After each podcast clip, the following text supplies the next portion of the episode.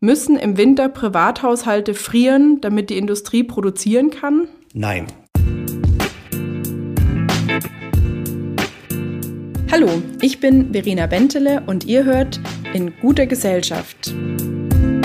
Als Präsidentin des VDK, dem größten Sozialverband Deutschlands, beschäftige ich mich mit der Frage, was Politik und Menschen tun können, um aus unserer Gesellschaft eine gute Gesellschaft für alle zu machen und das tue ich gemeinsam mit euch in diesem Podcast. Es wird kritisch und konkret, ja, manchmal sogar unbequem, aber für etwas Gutes lohnt es sich zu kämpfen, oder? Heute hört ihr in guter Gesellschaft mit dem Präsidenten der Bundesnetzagentur Klaus Müller. Viel Spaß beim Zuhören. Bevor wir anfangen, möchte ich euch unseren heutigen Gast einmal vorstellen. Bevor Klaus Müller im März diesen Jahres Präsident der Bundesnetzagentur wurde, war er Geschäftsführer des Bundesverband der Verbraucherzentralen VZBV. Außerdem war Müller von 2000 bis 2005 Minister für Umwelt und Landwirtschaft im Land Schleswig-Holstein. Herr Müller hat gerade einen der schwierigsten Jobs im Land. Er ist der Mann, der das Gas finden muss, um unsere Wohnungen zu heizen. Darüber und über vieles mehr möchte ich heute mit ihm sprechen. Ja, lieber Herr Müller, Chef der Bundesnetzagentur, schön, dass Sie da sind und herzlich willkommen in meinem Podcast. Ja, seien Sie gegrüßt. Schön, Sie mal wieder zu hören. Ja, danke schön. Ja, Herr Müller, als wir diesen Podcast 2020 gestartet haben, dachte ich persönlich eigentlich nicht, dass ich mal mit dem Chef der Bundesnetzagentur sprechen würde über das Thema gestiegene Energiekosten und die sozialen Folgen. Fangen wir doch gleich mal mit der wichtigsten aller Fragen an. Müssen im Winter Privathaushalte frieren, damit die Industrie produzieren kann? Nein, das kann man ganz klar ausschließen, und zwar aus zwei Gründen. Erstens, es gibt eine glasklare europäische Rechtsregelung, die sogenannte SOS-Verordnung, die eine Priorisierung vorsieht. Und die ist für die Bundesnetzagentur auch äh, bindend und handlungsleitend. Und das bedeutet, dass wir, sollte es zu einer Gasmangellage kommen, die wir natürlich vermeiden wollen, aber dann sind wir gehalten, die Industrie Gasverbraucher zuerst zu reduzieren oder sogar abzuschalten und die besonders schutzwürdigen äh, Kunden, und das sind Verbraucherinnen und Verbraucher, aber auch Pflegeheime, ähm, äh, Krankenhäuser, sogar in unserem europäischen ähm, Nachbarbereich, sind die, die schützenswerten und um die haben wir uns zuerst zu kümmern. Und insofern ist in der Konstellation Ihrer Frage sie klar zu beantworten. Und ich gehe noch einen Schritt weiter. Da wir nicht davon ausgehen, dass Deutschland gar kein Gas mehr bekommt, wir werden vielleicht gleich nochmal über die Möglichkeiten reden, die es da gibt, haben wir ja Quellen jenseits von Russland, also selbst wenn Nord Stream 1 dauerhaft abgeschaltet bleiben sollte, stehen wir nicht ohne Gas da. Und äh, so lange werden wir alles dafür tun, private Haushalte zu beliefern. Gut, aber der Ukraine-Krieg, also Russland gegen die Ukraine, die gestiegene Inflation hat das ganze Thema natürlich jetzt sehr, sehr prominent und präsent gemacht. Aus der Industrie, von der chemischen Industrie zum Beispiel, gibt es die Forderung, ähm, dass eben die Industrie bevorzugt werden sollte, damit die Menschen ihre Miete bezahlen können. Und was mich natürlich selber sehr überrascht und äh, auch als Sozialverbandspräsidentin leicht schockiert hat, dass ja auch Minister Habeck ähm, jetzt schon das in Frage stellt, dass der Vorrang für Privathaushalte bestehen bleibt. Äh, da würde ich natürlich schon auch gerne jetzt von Seiten der Bundesnetzagentur und von Ihnen wissen, kann denn Robert Habeck das theoretisch außer Kraft setzen, was die EU möchte? Nein, natürlich nicht. Also ähm, wir leben in einem freien Land, darum kann auch jeder VCI-Chef sagen, was er denkt, kann ja auch jede VDK-Präsidentin sagen, was sie denkt, aber Gesetze und auch Verordnungen unterliegen eben dem ganz normalen ähm, äh, rechtlichen und parlamentarischen Gängen und Abläufen. So. Und ich sehe auch momentan in der aktuellen Krise ähm, niemand Relevantes, der der Meinung wäre, wir könnten das jetzt ad hoc ändern an der Stelle. Was natürlich richtig ist, und dafür würde ich auch schon deutlich werben und tue das ja auch schon seit Wochen oder Monaten, dass natürlich auch private Haushalte Energie sparen können und auch sollten. Das galt schon immer aus Klimaschutzgründen. Es gilt gerade umso mehr aus preislichen Gründen, weil wir immer unterscheiden müssen zwischen den Gasmengen, die wir brauchen und den Preisen, die wir dafür zahlen müssen. Also jeder sollte schon von sich heraus motiviert sein, ähm, die eigene Rechnung zu reduzieren. Und jetzt gibt es noch eine Solidaritätskomponente, weil es stimmt natürlich, jeden Kubikmeter Gas, den ich privat gerade einspare und einspeichere, der fehlt der Industrie nicht. Und ich glaube schon, dass wir alle ein Interesse haben, nicht nur, dass Industrieanlagen weiterlaufen und dass dort Arbeitsplätze bestehen bleiben und Menschen ihr Einkommen verdienen, sondern auch, dass die Güter dort produziert werden. Und ich gebe zu, auch ich habe eine gewisse Lernkurve hinter mir, in welchen Lebensmitteln, in welchen Medikamenten und in weiteren Produkten Gas in irgendeiner Art und Weise als Vorprodukt drin steht. Und darum appellieren wir an die Menschen, spart Gas. Das ist aber was anderes als die Schutzreihenfolge, die europäisch vorgegeben ist. Okay, das ist ja schon mal so beruhigend. Ähm, aber genau dieses Thema Beruhigung oder Beunruhigung können wir ja gleich als nächstes mal aufgreifen. Im Moment wird ja Nord Stream 1 gewartet, die große Gaspipeline, die äh, russisches Gas nach Deutschland bringt. Und im Moment scheint es so zu sein, dass, oder zumindest ist vereinbart, dass ab dem 22. Juli wieder Gas fließen soll. Aber viele stellen eben gerade das in Frage und Vermutungen, werden geäußert, dass zum Beispiel Wladimir Putin sagen könnte, es fehlen irgendwelche Teile, die Gaspipeline muss weitere Wartungsarbeiten bekommen. Was ist Ihre Einschätzung? Werden wir ab dem 22. Juli wieder Gas durch Nord Stream 1 bekommen oder nicht? Wenn Sie mal in die Glaskugel blicken. Die einzige ehrliche Antwort darauf lautet, wir wissen es nicht. Also die ganzen letzten Jahrzehnte gab es eine Konstante, egal ob es den Kalten Krieg, Kuba-Krise, Nachrüstung, irgendwelche Eskalationen gab, man konnte sich darauf verlassen, dass russisches Gas fließt und davon hat auch Deutschland jahrzehntelang profitiert. Das ist ein Teil der Wahrheit. Der zweite Teil der Wahrheit gilt jetzt seit gut zwei Wochen. Dort hat Russland für mit für uns nicht nachvollziehbaren Gründen, das ist die Debatte über die Siemens-Turbinen, Nord Stream 1 um 60 Prozent auf 40 Prozent gedrosselt. Damit hat Deutschland eine angespannte Lage zurzeit. Viele Gasimporteure haben gerade immense Probleme. Der Gaspreis ist nochmal nach oben geschossen. Und auch für die Befüllung der deutschen Gasspeicher war das jetzt keine gute Nachricht. Das kam vollkommen unerwartet. Man könnte auch sagen willkürlich. Und das hat jetzt natürlich ganz viel Vertrauen gekostet, nämlich Vertrauen, was nach der Wartung, und Sie haben das Datum gerade benannt, ich würde auch sagen, aus der Vergangenheit raus, da gab es auch schon mal zwei Tage früher oder zwei Tage später. Das ist so, wenn Sie Ihr Auto zum TÜV bringen, dann wissen Sie auch nie ganz genau, können Sie das nach zwei Stunden wieder abholen oder muss das zwei Tage in der Werkstatt stehen? Also ich will mich jetzt nicht auf den 22. Juli festlegen. Ob das wie gesagt, ein bisschen früher, ein bisschen später kommt, ist nicht der Punkt. Aber es hat Vertrauen gekostet, dass danach Nord Stream 1 wieder befüllt wird. Und dann wäre auch noch die Frage, wie stark es befüllt wird. Gehen wir zurück zu den 100 Prozent, die wir im Prinzip bis weit in den ähm, Juni hinein gesehen haben, also auch während des Krieges schon, sind wir nur bei den 40 Prozent, die wir jetzt zuletzt gesehen haben. Oder wird es, und Sie haben gerade die Ausreden genannt, die man dann hören könnte, konjunktiv, es fehlen irgendwelche technischen Teile, Probleme mit den Kompressoren, Verdichtern, was auch immer. Es wären ja auch Szenarien denkbar, dass zwischen 0 und 40 Prozent befüllt wird. Lange Rede, kurzer Sinn. Es kann momentan keiner sagen. Es hätte aber gravierende Auswirkungen auf unsere Gasversorgung und wahrscheinlich auch auf das Preisniveau. Werden Sie eigentlich als äh, Chef der Bundesnetzagentur von Nord Stream auf dem Laufenden gehalten, wie die Wartungsarbeiten laufen? Und wenn ja, was wird Ihnen da so berichtet? Nein, wir werden hier nicht aus den Laufenden gehalten, weil Nord Stream 1 eine russische Firma ist, ähm, die das auch primär eben aus St. Petersburg heraus tut. Ähm, manchmal hören wir Gerüchte, aber wir sind genauso schlau wie die meisten unserer Zuhörerinnen und Zuhörer. Hm, okay. Was bedeutet das denn für die deutschen Gasspeicher, wenn tatsächlich kein Gas mehr durch die Pipeline fließt oder eben vielleicht auch nur noch die Hälfte oder ein Viertel? Wäre dann die Notfallstufe des Notfallplans der nächste Schritt, dass Sie den ausrufen müssten?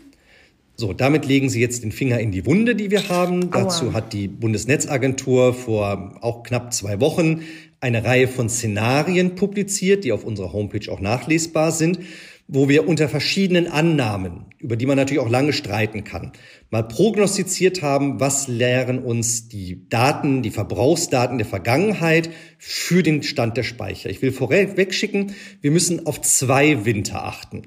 Ähm, die bisherigen Modelle der Bundesregierung gehen davon aus, dass wir vielleicht im Sommer 24 auf russisches Gas verzichten könnten. Das heißt, wir müssen nicht nur durch den nächsten Winter durchkommen, wir müssen auch im Blick nehmen, wo stehen die Speicher im Frühjahr 2023, weil wir dann den Anlauf nehmen, um sie wieder zu befüllen, um auch noch durch den Winter 23, 24 zu kommen. Das heißt, ich warne zum Beispiel davor zu glauben, wir könnten jetzt in dem Winter alles wirklich auch entleeren, um irgendwie sozusagen noch Gas verwenden zu können. Wir müssen an mindestens zwei Winter denken in der Diskussion. So. Und jetzt gibt es eben verschiedene Annahmen, wie warm, wie kalt wird der Winter. Das wissen wir nicht so genau. Die Bundesregierung hat zwei sogenannte schwimmende Flüssiggasterminals geschartert, die noch in diesem Winter, Nummer drei und vier sollen danach kommen, auch angelandet werden, angeschlossen werden sollen, also ungefähr ab Dezember, Januar, Februar dann zusätzlich Gasspeicher befüllen würden. Wir wissen nicht, wie stark die Industrie, aber auch private Haushalte Gas einsparen. Also Sie sehen an dieser Aufzählung schon ziemlich viele Unbekannte die wir einfach alle nicht vorhersehen können. Aber unsere Modellierung zeigen, wenn wir unter 40 Prozent Befüllung von Nord Stream 1 landen sollten, haben wir wahrscheinlich nicht nur einen Preiseffekt, sondern auch ein Mengenproblem. Und ja, wenn es sozusagen ganz schlimm kommt und die Parameter, die ich eingangs genannt habe, zum Negativen ausschlagen, dann haben wir auch Szenarien, wo wir im Dezember, Januar, Februar einen akuten Mangel an Gas haben. Und das wäre die Voraussetzung dafür, dass dann die Bundesregierung eine Entscheidung darüber trifft, ob wir in einer Gasnotlage sind. Und das wäre die dritte Stufe des Gasalarmplans. Okay, also das ist dann sozusagen die Notstufe des Notfallplans und dann muss die Bundesregierung die aktuelle Lage nochmal neu beurteilen und eventuell eben dann wirklich auch der Industrie oder den Privathaushalten den Gashahn abdrehen im wahrsten Sinne des Wortes. Sehe ich Wenn das so ich das richtig? kurz präzisieren darf, Gerne. die Bundesregierung entscheidet, ob es sozusagen diese Gasmangellage gibt. Und dann ist aber laut Gesetz vorgesehen, dass eben die ganz akute Entscheidung auf die Bundesnetzagentur übergeht. Wir bekommen dann den neuen Namen Bundeslastverteiler, der zumindest mir bis dato auch noch nicht geläufig war.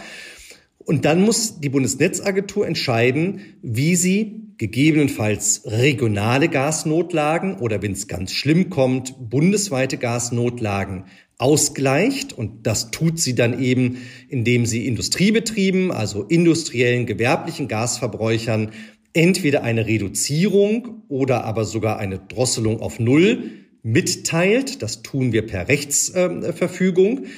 Und das würden wir natürlich idealerweise auf der Grundlage wirklich guter Daten, guter Erkenntnisse tun. Dafür haben wir eine IT-Plattform bereits im März ähm, äh, konzipiert und beauftragt, um diese Daten zu haben. Soweit sind wir noch nicht. Ähm, und umgekehrt gilt natürlich dann auch die Verpflichtung, die besonders schützenswerten Kunden, wir sprachen schon drüber, zu schützen. Und genau das werden wir auch tun. Mhm. Sie haben neulich mal in der Presse gewarnt davor, dass die Gasrechnungen zwei bis dreimal so hoch werden könnten. Ist das wirklich ein wahrscheinliches Szenario oder macht das nicht auch ein bisschen Panik gerade den Menschen? Wie schätzen Sie das ein? Da empfehle ich jeder und jeden, den das interessiert, auf die Gasbörsenpreise zu gucken. Das sind die Preise, zu denen Unternehmen, die keine langlaufenden Verträge haben, sich Gas beschaffen müssen. Das ist von Stadtwerk zu Stadtwerk ein bisschen unterschiedlich. Aber Russland schließt jetzt schon seit längerer Zeit keine langlaufenden Verträge mehr. Das heißt, die alten Verträge laufen sukzessive aus. Dazu kommt jetzt eben die Erfahrung mit Nord Stream 1. Die Kürzung um 60 Prozent ähm, hat eben viele Gasimporteure hart getroffen. Der ein oder andere Zuhörerin oder Zuhörer wird mitbekommen haben, dass Uniper, also einer der sehr, sehr großen Gasimporteure, eine Gewinnwarnung ausgegeben hat. Am vergangenen Freitag haben sie die Bundesregierung um Hilfe gebeten. Das heißt, einige sind hier schon in, in harten Problemen. Und zwar deshalb, wenn ich auf den Gasbörsenpreis gucke, dann hat der sich über viele Jahre hinweg so zwischen 20 und 30 Euro die Gigawattstunde eingependelt. Das war so das, was man in den letzten Jahren plus minus für Gas an der Börse zu bezahlen hatte. Die Entwicklung hat sich dann schon im letzten Herbst deutlich angezogen von den Preisen. Und so in den ersten Kriegswochen, wo es dann nochmal schlimmer wurde, waren wir so bei ungefähr 80 Euro plus minus. Durch die Kürzung von Nord Stream 1 sind wir inzwischen bei 160, 170 Euro. Jetzt kann jeder nachvollziehen, das ist im Extremstfall der Faktor mal acht. 20 Euro. Früher günstigstes Szenario 160, 170 Euro heute. Das ist nicht der Preis, der eins zu eins bei den privaten Haushalten ankommt. Erstens, weil es eben preisdämpfende Faktoren durch langlaufende Verträge gibt, die aber immer weniger werden. Und weil natürlich sowas wie Abgaben und Gebühren sich nicht verachtfacht haben an der Stelle. Die Umsatzsteuer ist da nochmal ein Spezifikum an der Stelle. Das heißt, das sind alles historische Werte, die jetzt auch nicht mehr zu ändern sind. Und wir wissen alle, Gasverträge werden nachträglich angepasst. Das heißt, die Preissteigerung, die jetzt im Sommer und Herbst 22 bei den privaten Haushalten im Briefkasten landen, ist die Anpassung an die Preissteigerung im letzten Herbst aus dem Jahr 2021. Das heißt, hier vollziehen die Gasrechnung eine Entwicklung nach, die schon längst in der Vergangenheit liegt. Und bei uns beschweren sich und melden sich Verbraucherinnen und Verbraucher, die jetzt gerade mal 80 Prozent Steigerung, 100 Prozent, 120 Prozent je nach Vertragskonstellation haben. Das heißt, ungefähr im Durchschnitt die Verdoppelung des Gaspreises schlägt jetzt gerade schon zu. Das war der Herbst 2021. Je nachdem, wie lange die Entwicklung aktuell anhält, was wie gesagt keiner sagen kann. Es kann auch sein, dass Nord Stream 1 wieder beliefert wird dann kann der Gaspreis auch deutlich sinken. Das ist gut für die Mischkalkulation. Aber sollte sozusagen das Szenario aus den Beginn des Krieges, also die ungefähr 80 Euro Situation, sollte die anhalten, was viele Experten glauben, dann bin ich ungefähr bei der Verdreifachung des Preises. Und wenn die Situation schlimmer wird, was man eben auch nicht ausschließen kann, dann kann es noch hässlicher und unangenehmer werden. Und insofern geht es einfach darum, den Menschen ehrlich zu sagen, woran sie sind. Fossiles Erdgas aus Russland, aber auch vom Weltmarkt, aus LNG-Quellen, ist sehr, sehr viel teurer geworden. Und das wird früher oder später in der Industrie, aber auch bei den privaten Haushalten ankommen.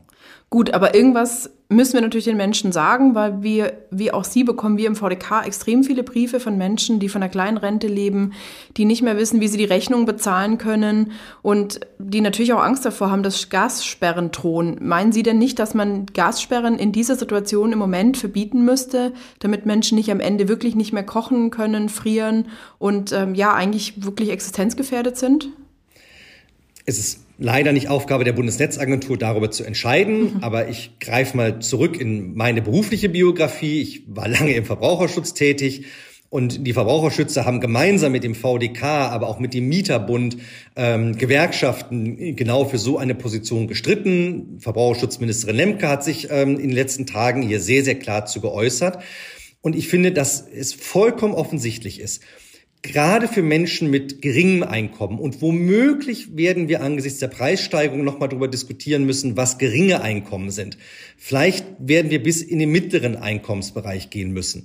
Für diese natürlich solche Preissprünge ein, ein absoluter Hammer, ein absoluter Schock und da geht es jetzt auch weit über das hinaus, was man mal eben auf dem Sparbuch hat oder umschichten kann oder ähnliches. Das ist wirklich ein Problem und ich bin sicher und ich höre ja auch Stimmen aus der Politik, äh, die deutlich machen, dass dann auch nochmal auf die Rettungspakete, die es schon gibt und die jetzt ja auch in den nächsten Wochen und Monaten noch stärker wirken werden, wo man dann womöglich nochmal was oben draufsetzen muss. Mhm. Aber ich will das noch durch einen zweiten Punkt ergänzen, weil es ja zwei Möglichkeiten gibt, die Gasrechnung zu reduzieren.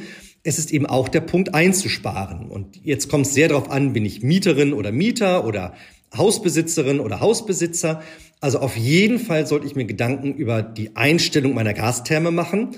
Auch da kurzer Rückgriff in die Verbraucherschutzvergangenheit. Wir haben mal 6000 Gasthermen untersucht und damals war jede zweite davon einfach nicht optimal eingestellt. Das heißt, sie hat zu viel Gas verbraucht, ohne dass ich daraus eine Leistungsverbesserung hatte. Das heißt, schlecht fürs Klima, schlecht für den Geldbeutel, schlecht für die Solidarität. Das heißt, jetzt muss man den Draht zu den Vermietern sorgen, äh, suchen. Jetzt muss man selber gucken, ob man noch einen Handwerker findet, um einmal die Heizung optimal einzustellen, die Heizkörper optimal anzupassen, nennt sich hydraulischer Abgleich. Und auch in der Familie darüber zu diskutieren, ob angesichts der Gaspreissteigerung wirklich alle Zimmer in der Wohnung so beheizt werden müssen, wie wir uns das in den letzten Jahren immer gewünscht haben weil es vielleicht den Geldbeutel zu hart angreift. Und insofern sind das sehr, sehr unangenehme und schwierige Gespräche. Die kann man auch nicht pauschal und auch nicht per Ordre de Mufti führen. Aber es sind die Diskussionen, die jetzt notwendig sind, selbst wenn es draußen gerade 30 Grad hat. Okay, also Sie haben ja mal einen Vorschlag gemacht, man könnte die Durchschnittstemperatur auf 17 bis 19 Grad senken, also um zwei Grad in Wohnräumen. Und äh, für diesen Vorschlag haben Sie übrigens auch von uns relativ viel Kritik geerntet. Wenn Sie jetzt mit einem Mitglied von mir sprechen würden im VDK, was würden Sie diesem Mitglied sagen, das in einer eigenen, in der Mietwohnung wohnt, nicht in der eigenen, das also nicht darüber entscheiden kann, ähm, wie wird die Wohnung beheizt? Die Menschen können nicht darüber entscheiden, wie ist die Wohnung isoliert. Die Menschen sind vielleicht alt und haben deswegen eben auch ein anderes Kälte-Wärmeempfinden. Was würden Sie diesem Menschen sagen, wenn er vor Ihnen steht und sagt, bei 17 Grad in meiner Wohnung, da äh, kann ich überhaupt nicht mehr leben und ich kann auch selber nicht wahnsinnig viel machen? Was ist Ihr Tipp für solche Menschen? Mhm. Erstens würde ich leicht korrigierend darauf hinweisen, dass ich in dem Interview, was ich gegeben habe, keine Gradzahl in den Mund genommen habe, sondern nur gesagt habe, es ist gut, wenn die Politik darüber nachdenkt, ähm, ob das bisherige Garantieniveau auf dem Niveau in einer Gasmangellage tatsächlich bleiben müsste. Kleine Korrektur. So, und ähm, auch ich habe seitdem viele Briefe, Mails und ähnliches bekommen. Ich glaube, dass es eine ganz schwierige Diskussion ist. Wahrscheinlich und womöglich wird man auch darüber diskutieren, ob man die ganze Wohnung gleich behandeln muss, ob es nicht auch Situationen gibt, wo eben nur das Wohnzimmer oder nur die Küche, je nach Konstellation, so beheizt sein muss und ob man eben sagen kann, in anderen Zimmern haben wir eine andere Situation, also womöglich wird man ein differenziertes Modell zugrunde legen. Aber ich glaube, dass erstens aus finanziellen Gründen, weil ich mir noch nicht sicher bin, ob die Bundesregierung wirklich die gesamten Verluste ausgleichen wird, die es finanziell gibt. Zweitens, weil es eben auch die Solidarität, finde ich, mit der Industrie und den gewerblichen Verbrauchern gibt, damit wir dort keine Arbeitsplätze vernichten, was ja auch nicht gut ist für die Menschen.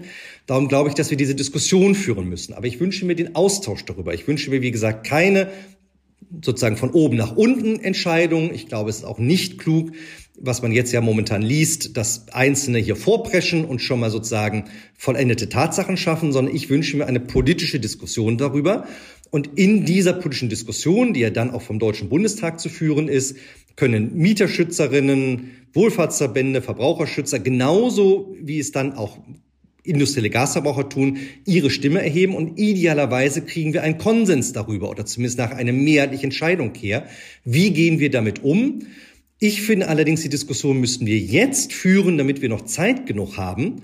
Im Oktober, November, Dezember werden das womöglich Ad-hoc-Entscheidungen. Das sind immer die schlechtesten Entscheidungen. Und darum habe ich mich entschieden, die Diskussion so früh wie möglich loszutreten. Ja, es gab dafür blaue Flecken und Prügel. Das ist okay.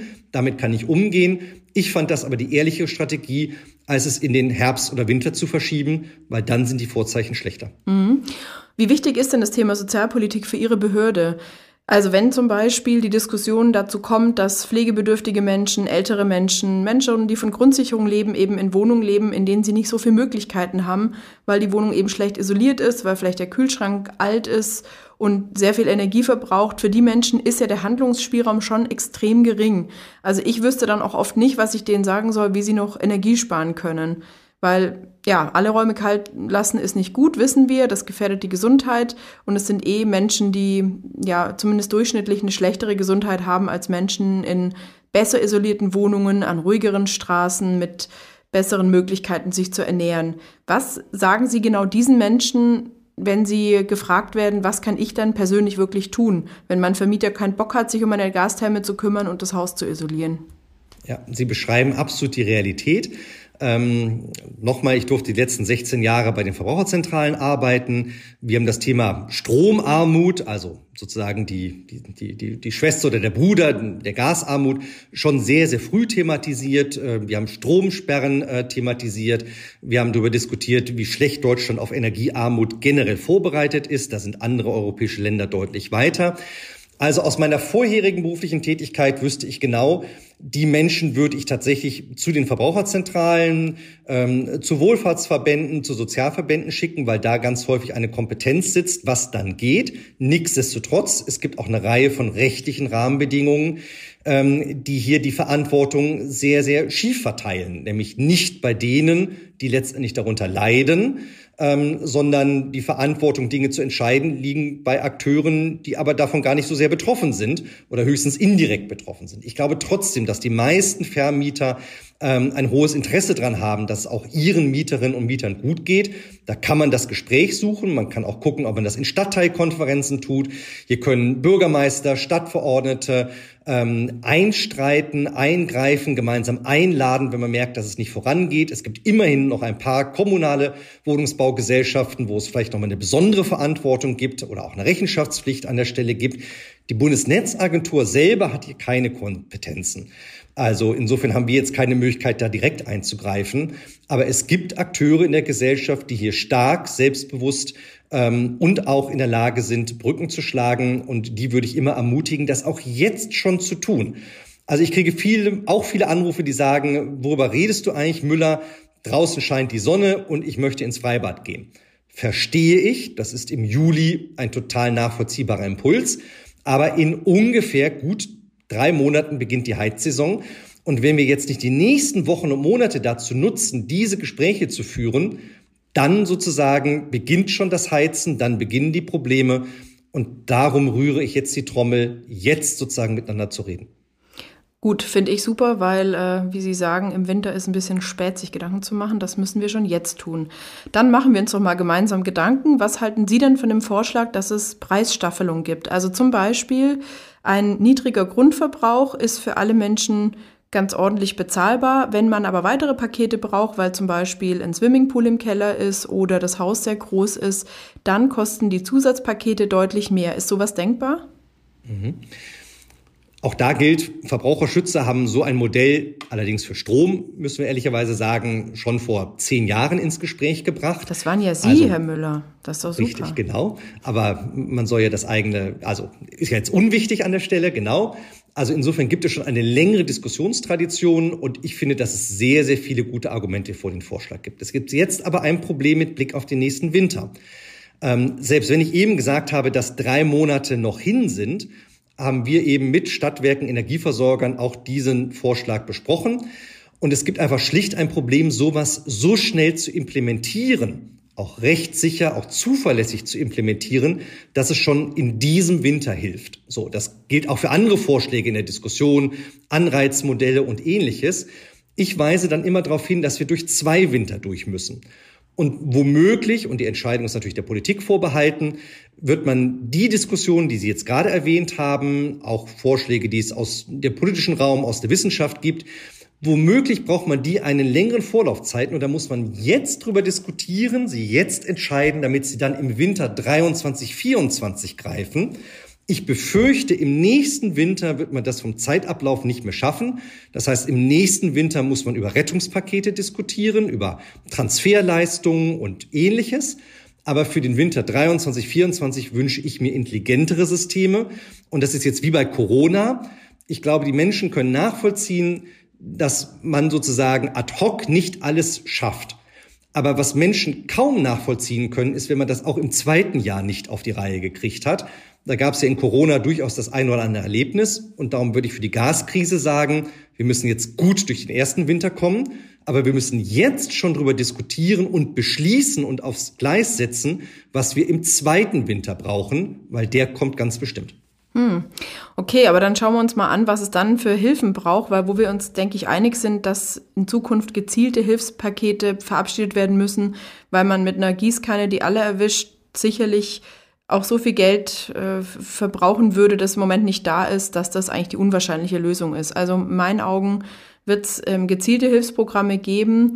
Und da könnte ja ein mögliches zum Beispiel sein, dass die Mieterinnen und Mieter, die wirklich selber gar keine Möglichkeit haben, irgendwas zu tun, dass die wirklich gezielte Hilfe bekommen, wenn eben die Vermieter sich nicht dafür entscheiden, eine etwas effektivere Heizung einzubauen oder zu isolieren. Halten Sie sowas für zielgerichtet, da wirklich nochmal spezielle Hilfen fürs Heizen auch in einem Paket zu verabschieden?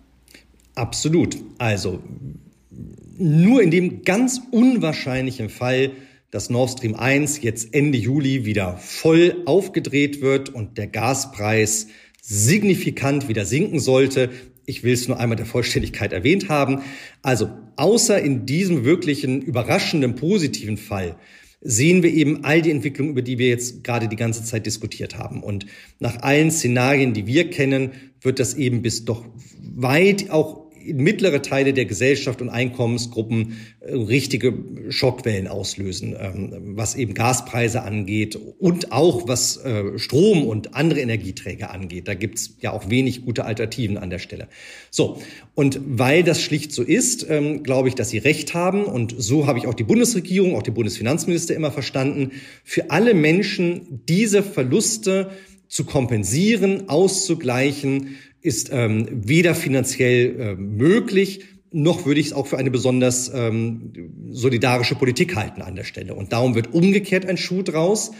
Ähm, in der Tradition bisher zu gucken, wo ist die Grenze, wo man Bedürftigkeit definiert. Und wie gesagt, ich glaube, über diese Grenze wird man nochmal neu diskutieren müssen. Ähm, und dann sehr gezielt und natürlich so direkt wie irgendwie möglich den Menschen zu helfen. Und ähm, ich hoffe sehr, dass die Bundesregierung das auch rechtzeitig entscheidet. Hat eigentlich die Bundesregierung, die wir jetzt gerade haben, und die vergangenen Regierungen extrem geschlafen im Thema erneuerbare Energien? Das frage ich mich immer, weil wir sind natürlich im Moment noch sehr abhängig vom Gas und natürlich auch von Öl und anderen Rohstoffen, aber wir sind noch nicht so gut, wenn es darum geht, mit Windkraft, Erdwärme und so weiter Energie zu erzeugen. Sind die Regierungen da zu optimistisch gewesen in der Vergangenheit? Also bei meinem Amtsantritt hat mein Vorgänger mir zugerufen, du gibst jetzt die Freiheit des Verbraucherschützers auf und trägst dafür mehr Verantwortung in der neuen Aufgabe. Darum ist es jetzt nicht an mir, irgendwelche Bundesregierungen zu kritisieren, aber ich würde es positiv formulieren.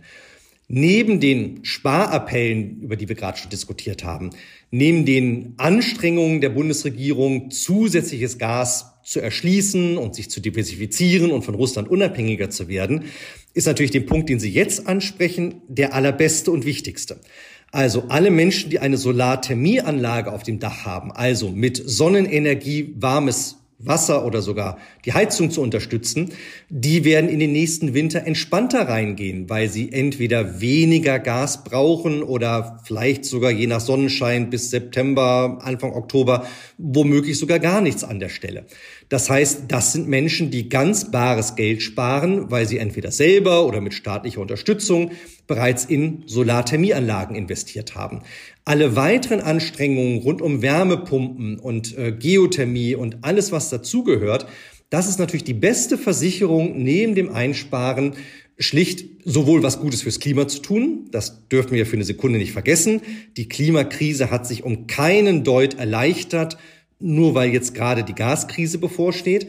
Ähm, das sind natürlich alles Maßnahmen, die eine Regierung auf den Weg schicken kann, die ich im Koalitionsvertrag angelegt finde, wo im sogenannten Osterpaket, was jetzt schon durch den Bundestag durchgegangen ist, es viele Maßnahmen gibt, die den Ausbau erneuerbarer Energien auf ein ganz neues Gleis, auf eine ganz neue Geschwindigkeit setzen. Und die brauchen wir dringend. Und in den Szenarien, die jetzt die Bundesnetzagentur für ihre Planung zugrunde legt, gehen wir eben auch aus von Klimaneutralität und all den Zielen, die es auch angesagt machen, um unabhängiger von fossilen Energien zu werden, mindestens von russischem Gas. Aber langfristig müssen wir insgesamt unabhängig werden von fossilen Energien. Mhm. Was mich auch noch interessieren würde, wie verteilt sich eigentlich der Gasverbrauch über die Einkommensklassen? Also kann man da einen ganz klaren Zusammenhang herstellen, mehr Geld, mehr Platz, mehr Gas? Also ganz grob können Sie von einer sozusagen quergelegten S-Kurve ausgehen. Also man kann traditionell sagen, dass ähm, mit dem eigenen Einkommen ähm, auch erstmal der Gasverbrauch zunimmt. So nachher nivelliert sich das ähm, und wird sozusagen flacher, weil es natürlich irgendwann eine absolute Grenze gibt. Also mehr als heizen, duschen, kochen können Sie einfach als Privatperson mit Gas nicht. Jetzt können wir die Rechnung beliebig kompliziert machen, weil wenn Sie natürlich jetzt auch noch Güter einkaufen, dann ist da drin natürlich auch ein Gasverbrauch und das steigt natürlich dann auch mit steigendem Einkommen an der Stelle. Aber grundsätzlich gilt, ja, wir haben einen linearen Zusammenhang, der sich aber nachher abflacht. Mhm. Okay. Ja, was mich am Schluss natürlich noch interessieren würde, wie steht Deutschland im europäischen Vergleich da? Sind denn in anderen europäischen Ländern die Gaspreise jetzt schon deutlich höher und die Verbraucherinnen und Verbraucher dort wissen schon, dass sie hohe Energiekosten haben und auch mehr zurücklegen müssen für Energie? Ich glaube, dass das nicht so ist. Ähm, wir sehen aber quer durch äh, Europa ganz, ganz unterschiedliche Situationen, die viel damit zu tun haben, wie eben auch die Wirtschaftsstruktur, die Gasinfrastruktur der letzten Jahre entwickelt wurde oder aber auch politisch beabsichtigt war. Ich gucke mal kurz nach Osten. Unsere polnischen Nachbarn haben schon vor längerer Zeit sich entschieden, von russischem Gas unabhängig zu werden. Deren Gasspeicher sind jetzt schon eine ganze Zeit lang zu über 90 Prozent gefüllt. Polen hat ein eigenes Flüssiggas-LNG-Terminal und Polen hat vor einigen Jahren einen Abzweig an der norwegisch-deutschen Pipeline gebaut, um auch direkt Gas aus Norwegen zu beziehen. Da, glaube ich, kann man sagen, sehr vieles sehr richtig gemacht. So. Wir sehen eine Situation in Österreich, in Tschechien, in anderen mittelosteuropäischen äh, Nachbarländern, da ist die Situation schlechter als in Deutschland. Da haben wir noch niedrigere Gasspeicherbefüllungen als bei uns. Da haben wir geografisch gar keine Möglichkeit, ähm, Flüssiggasterminals anzulanden. Wir haben eine Situation an der Iberischen Halbinsel, also Richtung Spanien, ähm, Portugal mit vielen LNG-Terminals. Die haben schon immer relativ teures Gas bezogen, weil sie nicht die Pipelines hatten, von denen wir profitiert haben. Und dann gibt es sozusagen nur ein Problem, dass das abgekoppelt ist vom Rest Europas, weil es über die Pyrenäen kaum Gasleitungen gibt. Wir haben in Frankreich eine Situation, dass sie ihr Gas mit Geruchsstoffen auf einer anderen Ebene versetzen, aus Sicherheitsgründen als in Deutschland, sodass hier der Austausch nicht wirklich gut bisher funktioniert. Und wir sehen natürlich Länder wie, wie Norwegen, die eben selber Gas fördern und exportieren. Die haben natürlich eine ganz, ganz andere Situation als wir. Also will sagen, leider ist die Situation in Europa sehr, sehr unterschiedlich. Das macht es auch nicht ganz leicht. Wichtig ist, Solidarität zu üben. Wir stehen in der Verpflichtung, unseren Nachbarn zu helfen, wenn die in eine Gasnotlage kämen. Und umgekehrt, wir würden davon auch profitieren und wir profitieren heute schon, dass wir eben aus Norwegen über Belgien, über Holland Gas beziehen. Das hilft uns gerade an der Stelle. Wir werden das nur gemeinsam schultern können. Mhm. Und wann sind wir endlich vom Gas unabhängig? Uh, das ist eine, äh, eine, eine, heiße Frage. Ähm, also, bis hier sagen die Modellierungen, im Sommer 24 ist unsere Abhängigkeit von russischem Gas so niedrig, dass man immer noch mit Schmerzen und hohen Preisen wahrscheinlich darauf verzichten könnte und im Sinne der Solidarität mit der Ukraine und der Frage, ob man mit Russland Geschäfte machen möchte, ist das ein absolut richtiges Ziel, bis Sommer 24 so unabhängig von russischem Gas und natürlich Öl und Kohle zu sein wie irgendwie möglich. Dass Deutschland insgesamt unabhängig wird von fossilem Gas, wird sicherlich noch länger dauern. Und ich glaube persönlich auch nicht dran, dass Deutschland jemals energieautark sein wird. Aber dann wünsche ich mir den Import von klimaneutralen Wasserstoff, also einem Energieträger der näheren Zukunft, den man eben auch aus erneuerbaren Energien gewinnen kann, wo es bestimmte Infrastrukturen für Gas gibt, die man leicht abgewandelt, ähm, dann auch für Wasserstoff nutzen könnte. Das werden wir, glaube ich, jetzt weniger als private Haushalte sehen. Da wird es andere Technologien geben müssen. Aber zum Beispiel in der Industrie werden wir sicherlich eine ganze Menge an Erdgas Schritt für Schritt, und das ist eher ein Prozess in Jahren als jetzt in Monaten, ähm, wo wir dann auf eine Wasserstofftechnologie, auf eine Wasserstoffwirtschaft umstellen werden. Und das ist, glaube ich, die Perspektive, auf die wir zusteuern. Und auch das sollten wir jetzt, so schnell es geht, angehen und äh, es nicht auf die lange Bank schieben. Mhm, okay. Ach, Herr Müller, ich hätte so viel noch mit Ihnen zu besprechen, ähm, aber lassen Sie uns schon jetzt zur Abschlussrubrik kommen, die wir immer haben in unserem Podcast. Ich gebe Ihnen fünf Satzanfänge vor und Sie beenden den Satz. Sie dürfen natürlich ein paar Kommata einbauen, aber nicht über eine ganze DIN A4-Seite. Das ist die Herausforderung okay. dieser Rubrik. Okay, wir starten. Nachhaltige Energiepolitik in der Bundesnetzagentur bedeutet? Das Ziel von Klimaneutralität für Deutschland nicht aus den Augen zu verlieren und damit kurzfristig alles für den notwendigen Stromnetzausbau zu tun, um erneuerbare Energien über ganz Deutschland zu verteilen und jetzt schon an die Weichen für klimaneutralen Wasserstoff zu denken. Sozial gerechte Energiepolitik heißt? dass niemand unter der Gasnotlage wirklich leiden muss, immer rechtzeitig zu kommunizieren, wie sich Preise zu entwickeln drohen und die Politik frühzeitig darüber zu informieren, dass sie an die Rettungspakete denken muss. Grüne Politik bedeutet für mich, Nachhaltigkeit in allen Lebenslagen durchzubuchstabieren. Und das bedeutet Klimaschutz, soziale Gerechtigkeit, auch eine finanzielle Nachhaltigkeit. Und im Rahmen ihrer Möglichkeiten trägt die Bundesnetzagentur dazu gerne bei. Die größte Herausforderung bei der Bekämpfung des Klimawandels ist? Puh. Ähm, sicherlich in Deutschland die Widerstände zu überwinden, die es hier gegen erneuerbare Energien gibt, weil natürlich nicht jeder ein Windrad schön oder attraktiv findet. Ähm, Menschen dafür zu gewinnen, nicht passiv äh, oder sich als Opfer zu fühlen, sondern sie zu ermutigen, mit Mieterstrommodellen, mit ähm, Quartierslösungen selber ein Teil der Lösung zu sein und nicht nur darauf zu vertrauen, dass andere das Problem lösen. Das ist schön. Deutschland in 50 Jahren wird zwingend klimaneutral sein müssen, weil meine Kinder dann irgendwo kurz vorm Rentenalter sind, sie womöglich in Temperaturen leben, die sich ähm, über weite Teile des Jahres an den aktuellen orientieren. Nordrhein-Westfalen läuft gerade auf 35 Grad zu. Das ist keine Temperatur, unter denen man gerne leben möchte, ähm, was Konsequenzen für Landwirtschaft und, und für viele andere äh, Produktionsprozesse bei uns hat. Und darum muss Deutschland klimaneutral sein in 50 Jahren. Und jetzt stellen wir die Weichen dafür.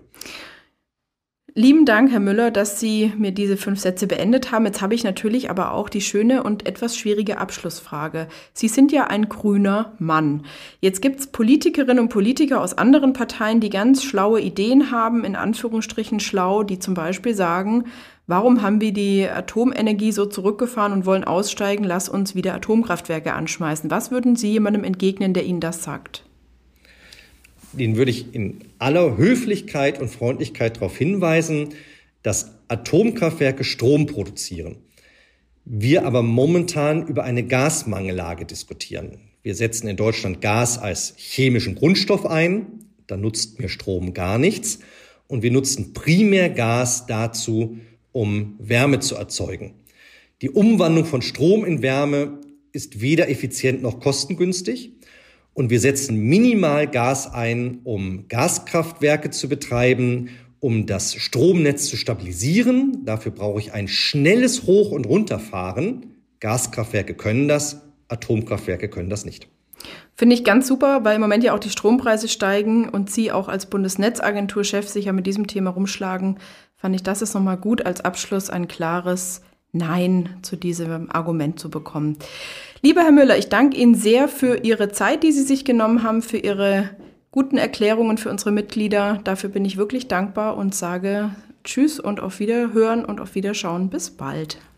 Liebe Frau Bendler, der Dank ist ganz meinerseits. Ich wünsche Ihnen ein gutes Durchhalten, eine sehr laute und klare Stimme, weil jemand muss tatsächlich an die soziale Dimension in den anstehenden ähm, harten Auseinandersetzungen äh, denken und ich erwarte da viel vom VDK.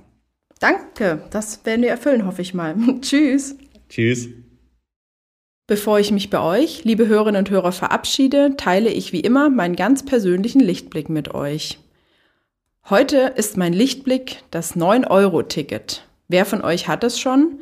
Stand Ende Juni hatten 10 Millionen Abonnentinnen und Abonnenten und 21 Millionen weitere Kunden das 9-Euro-Ticket für sich gekauft oder gebucht. Das heißt, die Menschen wollen und brauchen einen bezahlbaren, gut ausgebauten und barrierefreien öffentlichen Personennahverkehr. Ich würde mal sagen, das 9-Euro-Ticket ist ein klarer Auftrag an die Regierung, kümmert euch um den öffentlichen Personennahverkehr und zwar schnell. So, und das war's für die heutige Folge in guter Gesellschaft mit Klaus Müller, dem Präsidenten der Bundesnetzagentur. Wenn euch dieser Podcast gefallen hat, dann bitte weiterempfehlen, abonnieren nicht vergessen, überall wo es Podcasts gibt und dann hören wir uns beim nächsten Mal wieder in guter Gesellschaft. Bis bald und tschüss, eure Verena.